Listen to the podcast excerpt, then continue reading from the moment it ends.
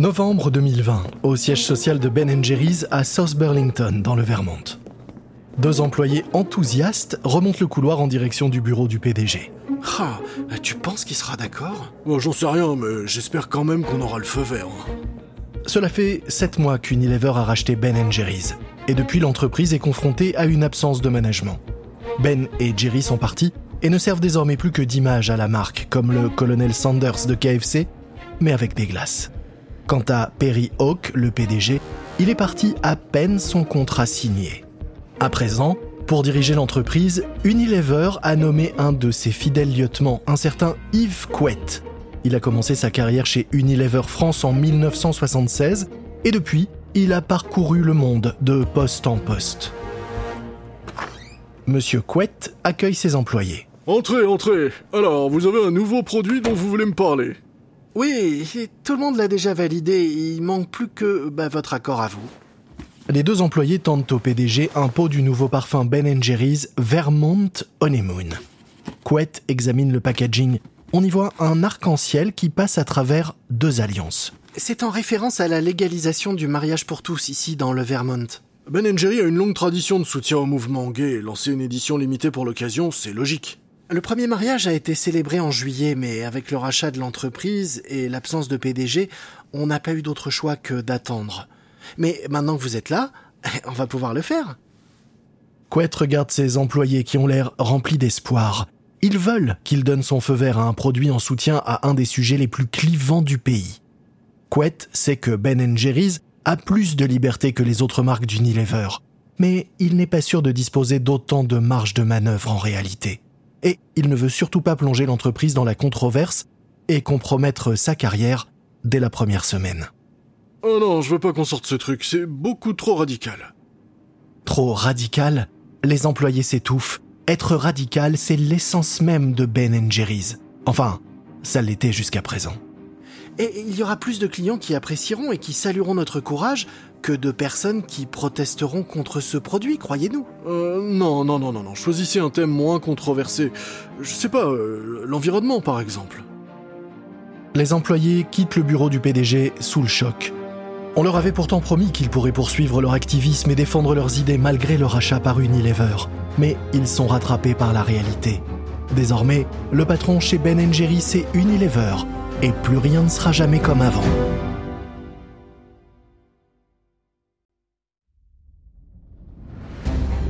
Vous écoutez Guerre de business de Wandery. Je suis Lomic Guillot.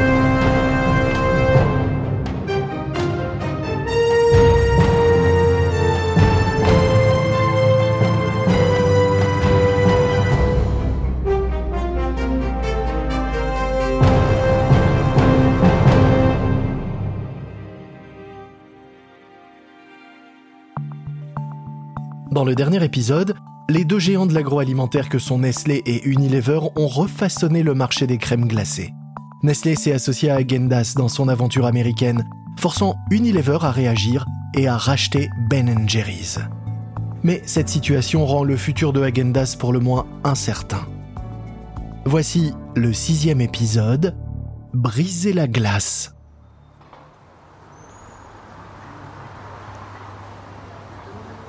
Nous sommes en septembre 2001 à Shanghai. Dans le luxueux quartier de Xintiandi, les acheteurs fortunés se préparent pour les festivités de la mi-automne. C'est la fête la plus importante en Chine après le Nouvel An chinois, et il est coutume de la célébrer en offrant des mooncakes. Mais ces pâtisseries rondes fourrées à la pâte de haricots rouges et au jaune d'œuf sont un peu moins à la mode qu'avant. Elles sont devenues en Chine l'équivalent de la bûche de Noël à la crème au beurre. C'est la tradition certes, mais c'est pas ce qu'on fait de meilleur. C'est pourquoi les Chinois les plus fortunés font aujourd'hui la queue devant le café Agendas. Au comptoir, une femme avec un sac à main Louis Vuitton regarde les mooncakes à la crème glacée fait main posés dans le congélateur.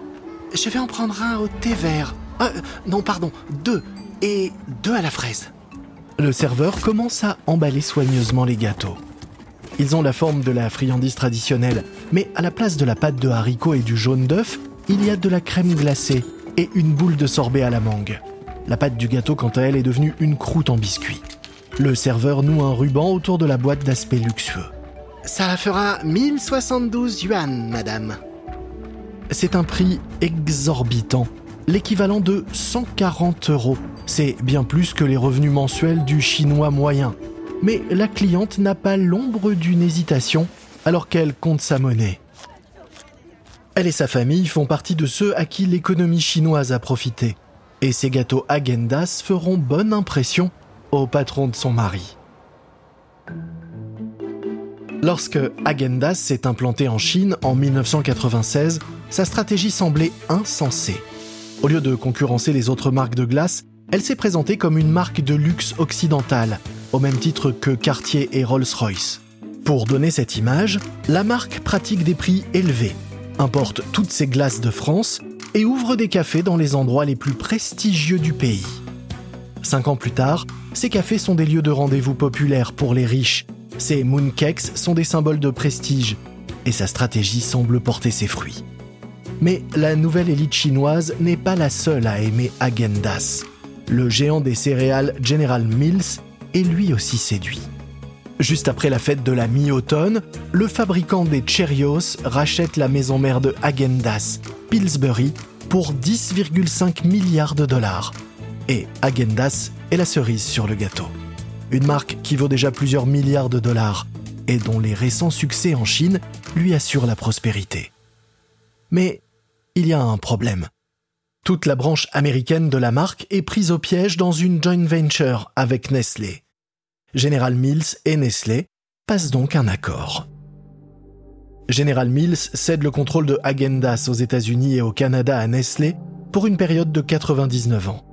En retour, Nestlé doit débourser 640 millions de dollars. Mais Nestlé n'en a pas fini avec les glaces. Six mois plus tard, l'entreprise rachète Dryers pour 2,5 milliards de dollars et y rattache ses propres marques de crème glacée Agendas notamment. Nestlé est maintenant à la tête d'un peu moins de 20% du marché américain de la glace, un marché de 20 milliards de dollars. Et Nestlé se trouve au coude à coude avec son rival Unilever. Les dirigeants de Nestlé se débarrassent également de la marque de glace premium de Dryers, Dreamery. Depuis son lancement en 1999, Dreamery occupait la troisième place du marché, une vraie réussite sur le marché des glaces premium avec des ventes annuelles qui atteignaient 60 millions de dollars. Mais pour que les autorités antitrust approuvent le rachat par Dryers, Nestlé a dû se débarrasser de Dreamery. La disparition de Dreamery rétablit donc l'ordre ancien. Une fois de plus, le marché des glaces premium aux États-Unis se partage donc entre deux géants, Agendas et Ben Jerry's. Agendas domine largement le marché avec des ventes de 200 millions de dollars, tandis que Ben Jerry's culmine à 170 millions. Mais tandis que Nestlé s'achète toujours plus de glace, Unilever serre la ceinture de Ben Jerry's.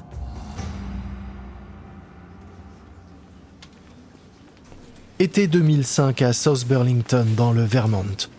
Le nouveau patron de Ben Jerry's, Walt Fries, est interrogé par le conseil de surveillance de l'entreprise et il se frotte nerveusement la nuque.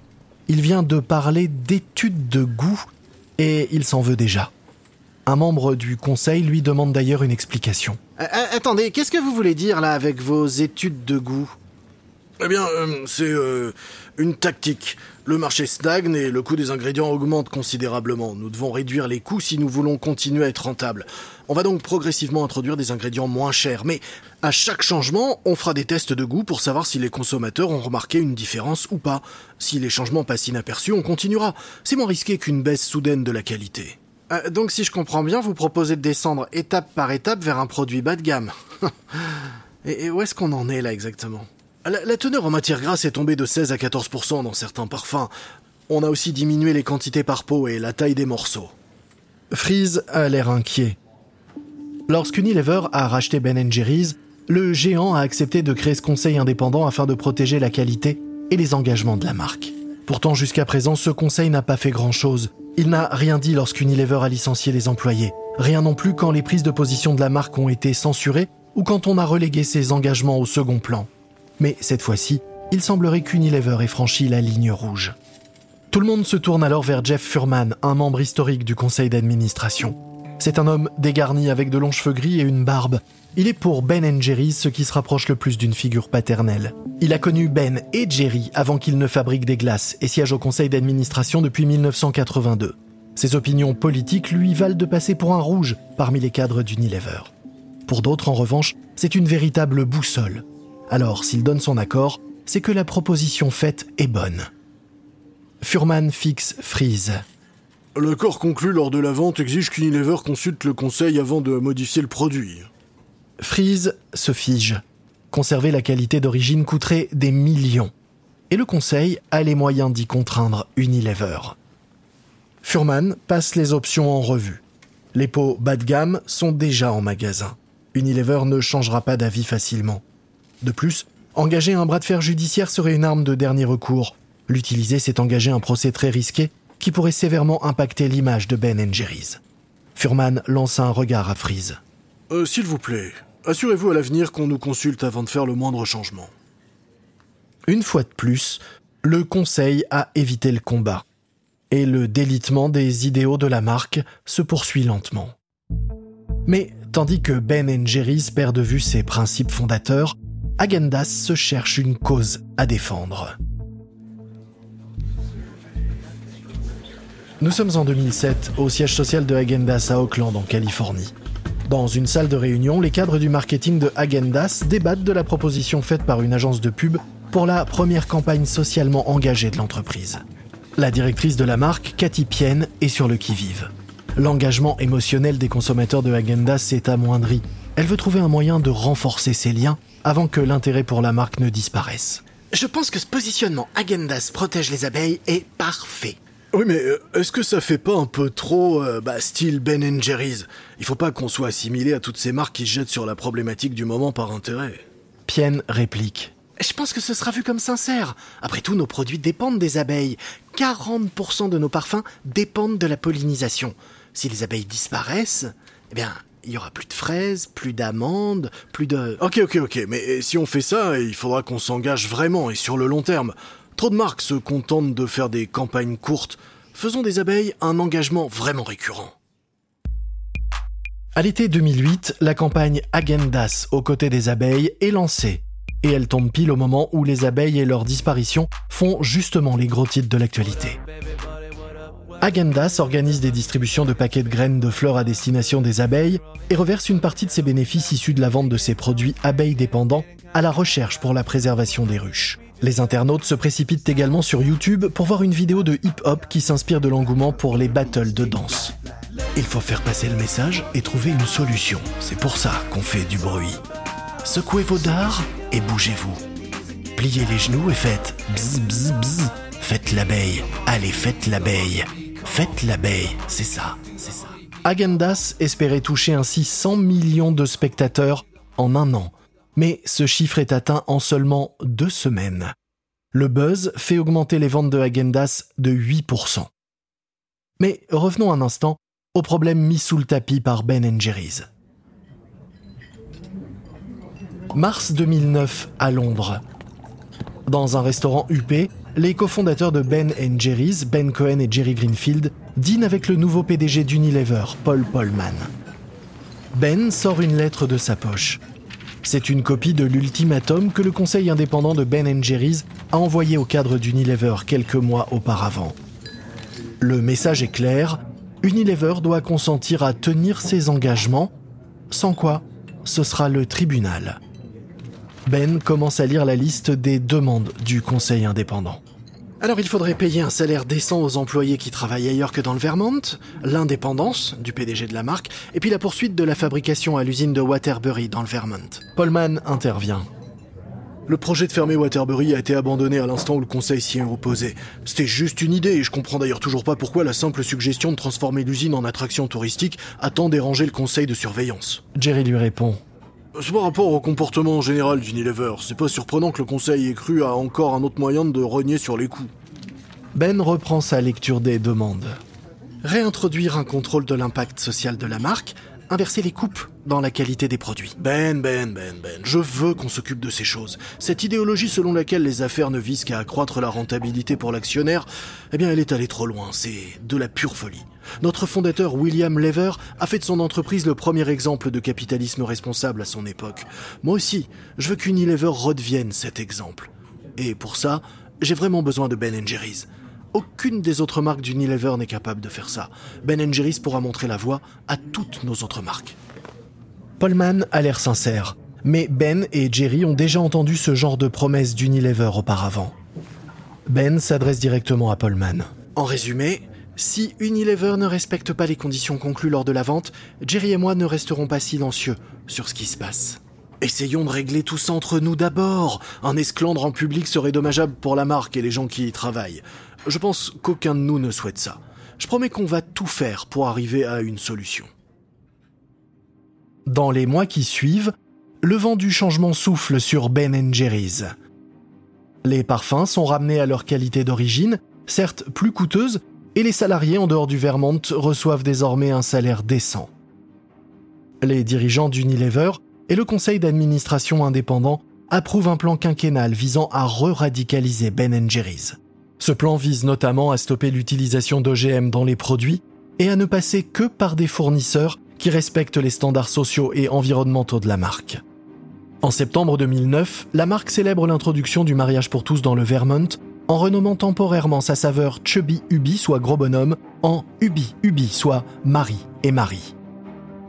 Après dix ans à se reposer sur ses lauriers, Ben Jerry's donne une fois de plus le ton aux entreprises qui veulent faire du profit tout en changeant le monde. Et peu à peu, le reste d'Unilever commence à suivre leurs traces.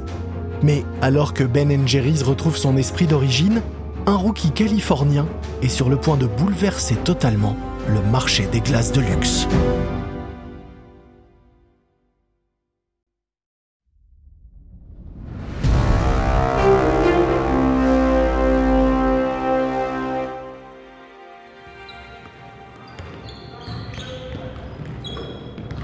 Nous sommes en 2013 sur un terrain de basket en intérieur à Los Angeles. Justin Wolverton demande un temps mort et se dirige vers son banc. C'est un avocat de 34 ans obsédé par sa santé et coiffé à la Elvis. Il s'installe sur le banc à côté de son collègue Doug Boughton. Eh ben, sacré entraînement, hein Boughton se tourne vers Wolverton. Il a un air grave sur son visage enfantin. Oh, faut que je te dise un truc, j'en ai marre d'être avocat, je déteste ce métier et j'ai décidé de démissionner. Wolverton sursaute. Il n'est pas surpris, non, il est enthousiaste. Euh, Qu'est-ce que tu vas faire du coup? J'en sais rien. Euh, Tu pourrais être mon associé Euh, quoi? Attends, t'as un business, toi? Ouais, je fais des glaces faibles en matière grasse. Ma marque c'est Allotop. J'ai des contrats avec un producteur pour les fabriquer et avec quelques magasins dans Hollywood pour les distribuer. Toi? Toi, tu, tu fais des glaces? Je pensais que toi et le sucre, c'était comme Superman et la kryptonite. Ah ouais, bah justement. J'en avais marre de manger des glaces ultra caloriques et de m'en vouloir après. J'avais envie de pouvoir manger de la glace sans culpabiliser. Chaque pot de ma glace fait moins de 300 calories. Et ça sans impact sur le goût. Bouton est sceptique. Il a déjà essayé les glaces faibles en calories auparavant. Ouais, je sais ce que tu penses, mais c'est vrai, les glaces Allotop sont vraiment bonnes. Parce que, tu vois, je remplace le sucre avec de l'érythritol et de la stevia. C'est des sucres ultra faibles en calories. Bah allez, viens au moins chez moi après le match, tu verras, pour goûter. Après avoir goûté Allotop, Bouton est totalement conquis. Le duo passe l'année entière à tenter de convaincre les magasins de référencer leurs glaces faibles en calories. Mais faute de moyens à investir dans la pub, les pots de crème glacée restent sur les rayons. Dès 2015, les magasins laissent tomber Allotop. Wolverton et Bouton revoient donc leur stratégie. Ils ciblent les abonnés des salles de sport via des pubs sur Facebook. De plus, l'indication du nombre de calories sur les pots est devenue si grande qu'elle éclipse même le nom Allotop. Les ventes augmentent, mais encore timidement. En 2016, leurs caisses sont vides et la faillite les guette. Mais voilà qu'un journaliste de JQ écrit un article sur la façon dont il a perdu 5 kilos en ne mangeant rien d'autre que de la glace Allotop pendant 10 jours. Certes, ce régime est stupide et potentiellement dangereux, mais les réseaux sociaux s'emparent de l'histoire. Les influenceurs commencent à recommander la marque. Des célébrités comme Khloé Kardashian se mettent à citer le nom de Allotop. Les ventes doublent mois après mois. Les supermarchés se rendent compte que les gens ne traitent pas Allotop comme les autres glaces. Au lieu d'acheter un peu de glace de temps en temps, ils en achètent assez pour en manger un pot par jour. En 2016, les ventes de Allotop atteignent 50 millions de dollars, permettant à la marque de lancer sa première campagne de pub télé dans laquelle un démon se rend en enfer pour se plaindre. Euh, Qu'est-ce que c'est que ce truc Ah, c'est notre nouvelle création, Allotop Qu'est-ce que t'en penses Ah, c'est délicieux. Mais 218 calories par pot 20 grammes de protéines. Exactement. Comme ça, vous pouvez en manger un pot entier sans vous sentir mal après. Oh non. Vous devriez avoir honte. Dégage de chez moi, emplumé. Puis, à l'été 2017, Allotop réussit l'impensable. La marque surpasse brièvement Ben Jerry's et Agendas en nombre de ventes aux États-Unis. La nouvelle met les deux marques KO. Aucun challenger ne leur était arrivé à la cheville jusqu'à présent. Alarmés, Ben Jerry's sortent en catastrophe une gamme faible en calories appelée Meuphorie. Mais chaque cuillerée est trois fois plus calorique que la glace Allotop. Agendas se trouve aussi dans une impasse. La marque a longtemps refusé d'utiliser les émulsifiants et les stabilisants que l'on trouve dans Allotop. Agendas se demande aussi comment conserver le goût de ses produits intacts tout en se débarrassant du sucre et du gras, car ce sont eux qui rendent les glaces délicieuses. Finalement, Agendas a l'idée d'utiliser du lait écrémé, mais il faut plus d'un an avant que la recette soit finalement mise au point. Début 2020, la gamme Heaven de Agendas à faible teneur en calories arrive enfin en rayon. Mais à ce moment-là, la hype engendrée par Allotop est déjà en train de s'essouffler. L'engouement autour des glaces faibles en calories est retombé. Les ventes de pots Allotop ne représentent plus que 200 millions de dollars, alors qu'elles avaient culminé à 360 millions de dollars en 2018. Mais la croissance fulgurante de Allotop et la montée en puissance de nouvelles marques premium telles que Jenny's et Talenti laissent à penser que la suprématie de Agendas et Ben Jerry's n'est plus aussi stable qu'auparavant. Il est donc plus important que jamais pour les deux géants de la crème glacée de tout faire pour rester dans le coup. Pour Ben Jerry's, les idéaux progressistes qui font partie de l'ADN de la marque l'aident à évoluer avec son temps. Dans les années 80, elle s'opposait à la guerre froide en sortant ses Peace Pops. Aujourd'hui, elle supporte Black Lives Matter. Et comme dans le cas de Peace Pops, pour chaque client offusqué par sa politique, il y en a un autre qui sautera sur l'occasion de consommer les produits d'une marque qui partage ses valeurs. Mais pour Agendas, les choses ne sont pas aussi évidentes. Nous sommes à l'été 2020 à Oakland, en Californie. C'est le début d'une nouvelle décennie et d'un nouveau départ pour Agendas. Après des années passées à essayer de surpasser Unilever, Nestlé a perdu le goût de la glace. L'entreprise s'est délestée de ses parts dans les glaces américaines en les cédant à Fronery, une joint venture avec une société française de capital investissement. Mais pour l'équipe de Agendas, ce transfert à une entreprise entièrement consacrée aux glaces est l'occasion de repenser son identité. Dans une salle de réunion, Elisabeth Marquez, responsable du marketing, fait un bilan de l'état de la marque. Les données suggèrent qu'Agendas a perdu de sa pertinence. Il est donc logique que nous cherchions à redorer notre image, pas vrai? Et pensez-y donc, quelle est l'essence de la marque? Et comment aujourd'hui peut-elle évoluer? La directrice marketing Rachel Javen fait une suggestion. La qualité par exemple Mais on est déjà à 100% concentré dessus. Absolument. C'est pas ce que nous devons changer. Alors, quoi d'autre? Qu'en est-il du prestige par exemple, du luxe? Agendas est synonyme de luxe, mais n'est-ce pas d'un luxe qui est démodé? Exactement. Il y a plusieurs sortes de luxe, n'est-ce pas? Eh bien, penchons-nous là-dessus. Quelques mois plus tard, alors que la pandémie de Covid-19 fait rage, l'équipe participe à une réunion Zoom. Ils sont là pour écouter Keith Cartwright, un publicitaire de Los Angeles, qui leur fait part de son plan pour rafraîchir la vision du luxe de la marque. Notre objectif, c'est de faire passer Agendas d'une marque axée sur le produit à une marque axée sur la culture. Il fait apparaître une photo de Ruben et Rose Mathus, le couple qui a créé Agendas, et ce concept de crème glacée haut de gamme.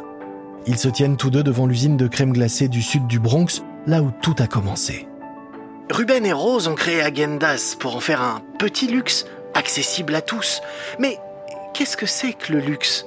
Autrefois, c'était une évidence. Mais aujourd'hui, le luxe est l'expression de soi, quelque chose que l'on définit soi-même. Et ça, ça n'a pas besoin d'être sérieux. Ça peut être humoristique aussi. Le luxe, c'est des tas de petits et de grands moments, et peu importe où vous êtes. Et Agendas peut vraiment y contribuer. Cartwright fait alors apparaître une autre photo. On y voit une jeune femme debout à côté d'un grand congélateur à la porte vitrée dans un supermarché. Elle mange une glace Agendas à la fraise directement dans le pot, l'air heureuse. À côté d'elle, on peut lire les mots Le luxe est avec vous, hashtag ZatzDaz. Grâce à la campagne ZatzDaz, Agendas s'éloigne de son ancienne définition du luxe. Cette initiative va offrir une plateforme aux nouveaux créateurs de tous horizons. Ils vont pouvoir partager ainsi leur définition du luxe, et ce, quelle que soit cette définition. Cela fait maintenant 60 ans que Ruben Mathus a redéfini ce qu'est une bonne crème glacée. Depuis, sa marque a donné naissance à de nombreux imitateurs, s'est battu contre Ben Jerry's avant de finalement apprendre à coexister avec son rival du Vermont. La marque aura changé de main à de multiples reprises, mais contrairement à la plupart des marques qui se font avaler par un grand groupe, Agendas, tout comme Ben Jerry's, a su rester fidèle à ses racines. Et c'est peut-être la raison pour laquelle ces deux marques se partagent encore aujourd'hui toutes les deux la première place du marché des glaces.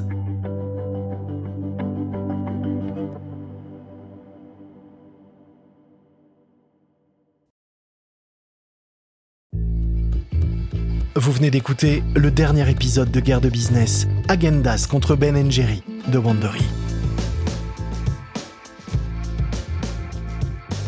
Une remarque à propos des dialogues entendus pendant cet épisode, il s'agit de reconstitution car, bien évidemment, nous ne pouvons pas savoir ce qui s'est dit exactement entre les différents protagonistes de cette histoire. Mais sachez que ces mises en scène se basent sur un sérieux travail de recherche et de documentation. Je suis Lomik Guillot. Ce programme a été enregistré en version originale par David Brown. Cet épisode a été écrit par Tristan Donovan. Karen Lowe est notre productrice et rédactrice en chef. Montage et production sonore par Emily Frost. Sound design, Kyle Randall.